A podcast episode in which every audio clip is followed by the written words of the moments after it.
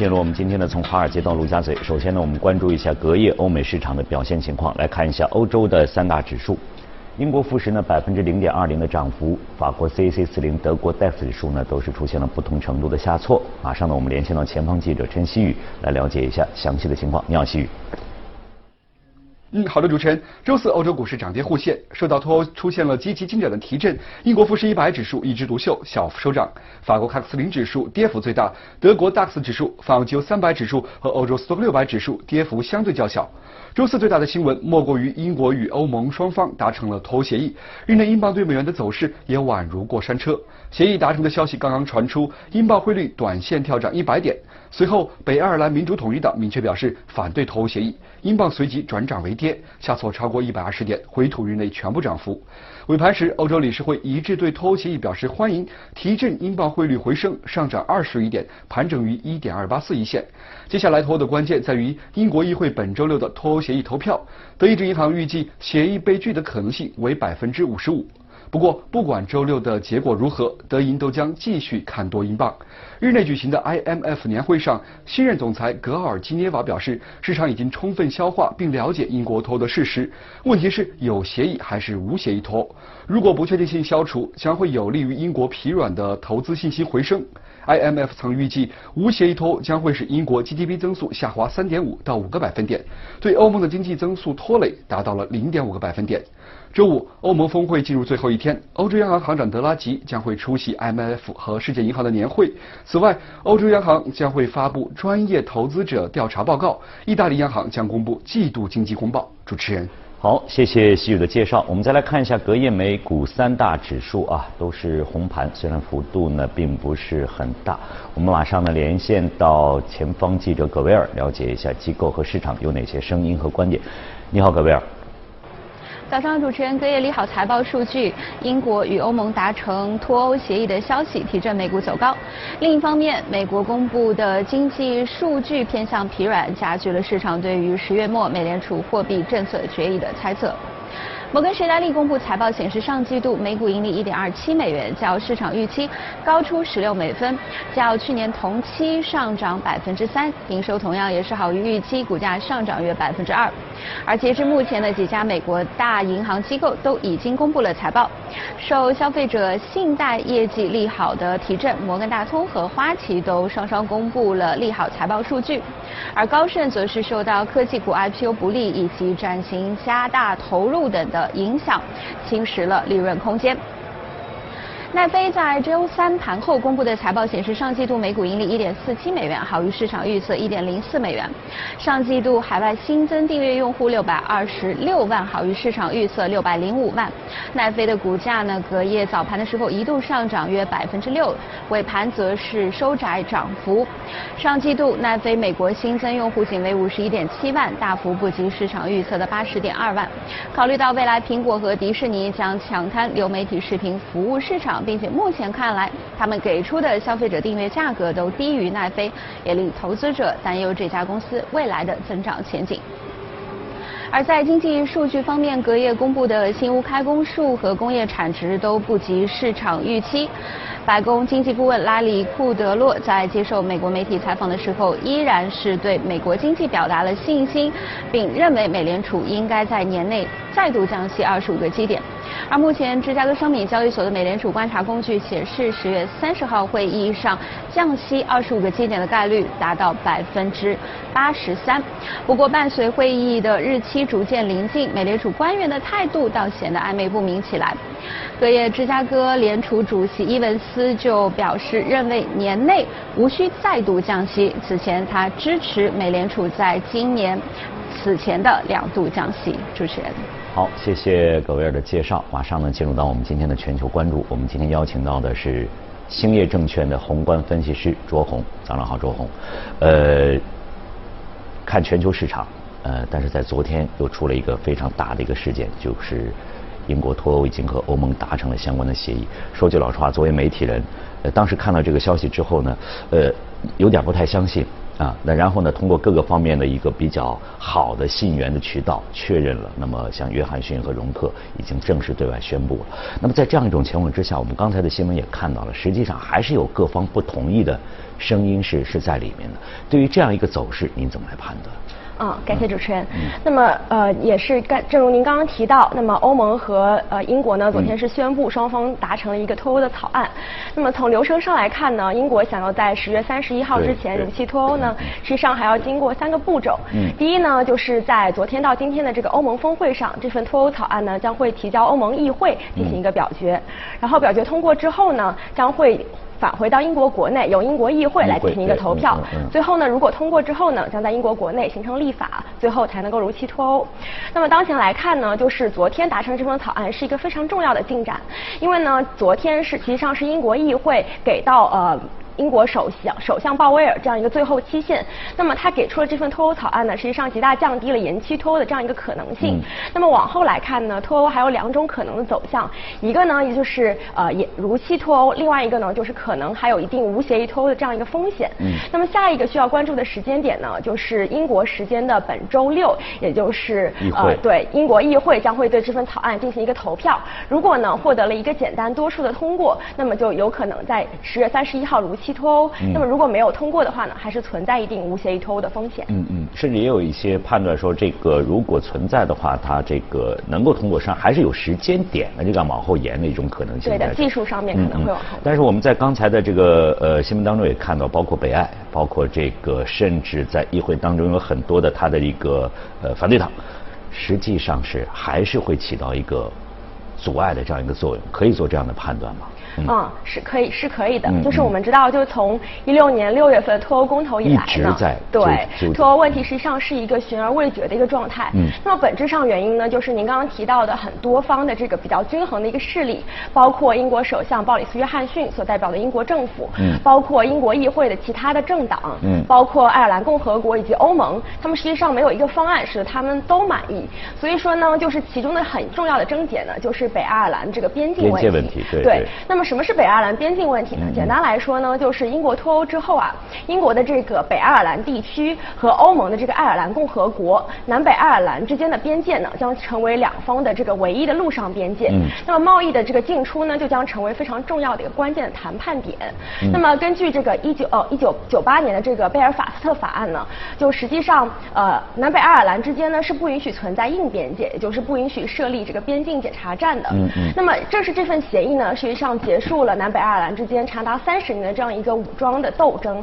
所以说呢，为了维护这个来之不易的和平呢，英国和欧盟实际上在谈判当中呢是绞尽脑汁。那么之前我们知道特蕾莎梅提出的这个所谓的软脱欧方案呢，在这个问题上的解决方案是呃，在英国这个二零二零年年底过渡期结束之后，到这个呃英国和欧盟正式达成新的协议之前，那么英国将和欧盟形成一个单一的关税同盟来避免这个硬边界的这样一个问题，同时呢。北爱尔兰地区呢将继续留在欧盟的这个单一市场，那么这个呢也就意味着英国其他地区的商品想要进入北爱尔兰地区，可能还要接受一定的审查。嗯，那么其实这份软脱欧方案提出之后呢，当时议会是英国议会是非常不满的。首先一方面呢，就北啊美所在的这个保守党内部就是硬脱欧的这些官员呢认为，这个方案呢实际上使得英国和欧盟之间呢是一个藕断丝连的状态。嗯，甚至于英国在贸易很等很多方面呢可能丧失了这样一个自主的。话语权。嗯。那么另一方面呢，就很重要的一个呢，就是梅的这个联合执政的这个盟友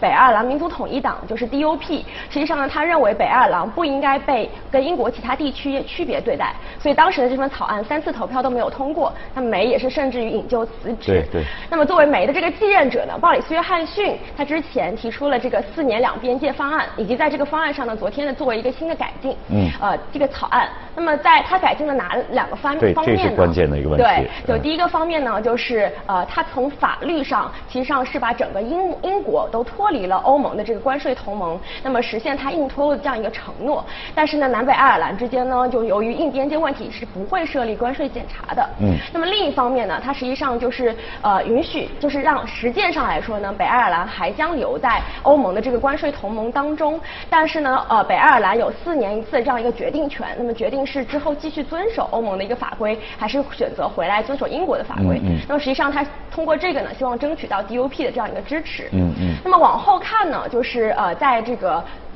周六这个投票当中，就是北呃双方的各方的态度呢，将会成为能否通过的关键。那么反对党呢，您刚刚也提出了，工党实际上是直接表示了这个不满的这个态度，对对的。但是呢，这个呃。作为由由于梅所在的保守党呢，实际上没有获得百分之五十的这样一个议会席位，所以 DOP 的态度呢将成为非常重要的一个关键。嗯那昨天呢，DOP 实际上还是态度是有一点不满的，因为它还是触及到了这个红线，但是。最后呢，DOP 能否在最终投票之前态度会有所转变呢？可能是脱欧草案最重要的一个关键。这个要看约翰逊的这个工作到底能做到什么程度了。其实昨天听到这个消息之后呢，我觉得约翰逊是不是我在怀疑他当初很强硬。嗯他当初很强硬，不管是对内还是对外来讲，马上在这个这个大家已经觉得已经无望的一种情况之下，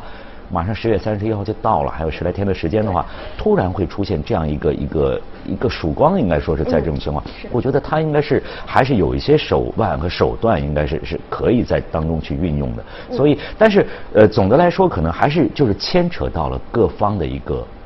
利益。对的这个应该是非常非常明显的，怎么去平衡各方的利益？包括您刚才提到的这个，他又提出了两种方案，实际上也在顾及各方的利益当中。对的呃，实际上这个事情出来之后，刚才我们的前方记者介绍了，呃，英镑是应声大涨。是的但是反对意见一出来，它又应声滑落。是的这个是不是对英镑应该说也会牵扯的比较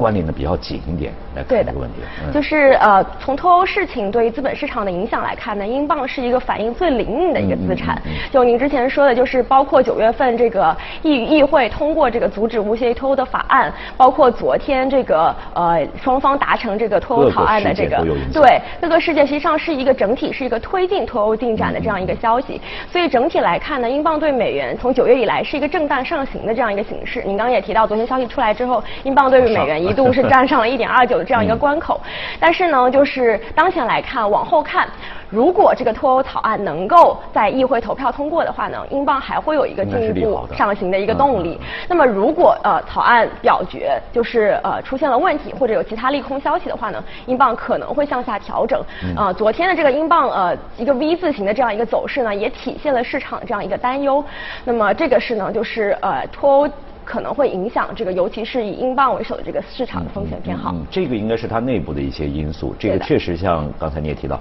呃，每一个事件的发生，每一个消息的传出，都会对英镑的走势产生比较明显的这样一个影响。外部会不会也有一些？其实我们在节目当中也曾经提到过，因为被，毕竟现在整个的大环境，并不是。很好，包括美国也好，包括很多的这个市场，包括欧盟自身都会存在一些问题，英国本身也会存在问题，是不是也会产生对它的走势产生一个影响？嗯，会的，就是除了这个英国脱欧之外，我们认为进入四季度以后呢，海外整体的政策和政治上呢，可能也是一个比较高波动的这样一个情形。就首先一方面来讲呢，从货币政策上来看呢，就是虽然美联储于七月和九月连续两次降息，但是呢，九月投票之后呢，实际上包括近期的一些官员的表态来看呢，联储官员内部对于未来的货币政策的这个利率路径呢，实际上还是存在的一定分歧的。那么呃，从周三的美国的这个零售数据公布之后呢，就零售数据低于预期，实际上是推升了市场对于宽松的这样一个预期。那么当前呃，市场对于十月份的这个降息预期呢，还有百分之八十五左右的这样一个水平，那么是一个比较高的这样一个位置。那么如果呃联储之后的操作或者联储释放的一些信号鸽派程度不及市场预期的话呢，可能会引起市场的一个调整，这个是一方面的风险。那么另一方面呢，随着2020年美国总统大选拉开帷幕，那么民主党和共和党呢，实际上竞争是更加剧烈的。那么以民主党所掌控的这个众议院呢，此前也是向呃提起了一个对于特朗普的一个弹劾程序。对的，如果在弹劾调查当中呢，出现了可能比较负面的信息呢，可能也会引起一个风险偏好的一个调整。嗯所以说整体来看呢，是一个比较波动的一个状态。所以说呢，这个这个情形下面呢，对冲波动的一些资产，尤其是在就是美欧央行整体是维持宽松的这样一个情境下面呢，可能黄金会有一个比较好的表现。嗯，但是在昨天的这个市场当中，黄金是对，因为受这个消息影响是出现有下行回落，对的，对对。嗯。那么就是说，也就是很多的不确定性。对的，有每一个不确定性都可能对不同的一个资产大类产生不同的一个影响在里面。实际上，我们这在关注这个脱欧已经有三年左右，像三年三年的多三年多的时间了。每次都说呢，这个各个嗯机构呢也对这个脱欧，不管是硬脱也好，还是这个有协议脱欧也好，都是对英国经济表示了一些担心。是。就是大呃，实际上欧盟上也在担心，就是你脱完之后，到底我该怎么弄？这就肯定是有一个长段的时间，不管是对欧盟也好。对英国自身也好，甚至对全球经济也好，都会产生一些比较大的影响，而这些影响有可能是负面的。嗯呃呃，怎么来判断？现在我们能能能朝好的这个方向去看一看了吗？嗯，就是首先，实际上就是从二零一六年六月份以来，脱欧公投以来呢，英国脱欧实际上已经对于英国自己本身产生了一定负面冲击。那么根据就是学数据，还有一些就机构测算呢，实际上从二零一六年六月脱欧公投以来，到这个二零一九年的一。季度这个脱欧实际上已经拖累了英国经济两个百分点到两点五个百分点这样一个负面的一个水平。同时呢，呃，从节奏上来看呢，脱欧实际上是放大了英国经济的这样一个波动。嗯。我们知道，就是原定的脱欧时间呢是二零一九年的三月二十九号。那么一季度呢，就英国国内为了预防脱欧之后的这个贸易啊、投资的一个不顺畅，实际上出现了一定的抢生产，然后抢出口的这样一定现象。嗯嗯。这个是直接推动了英国当季的 GDP 呢，实际上是冲上了百分之零点。五日环比增速，嗯，那么随着这个拉动效应的衰退呢，实际上，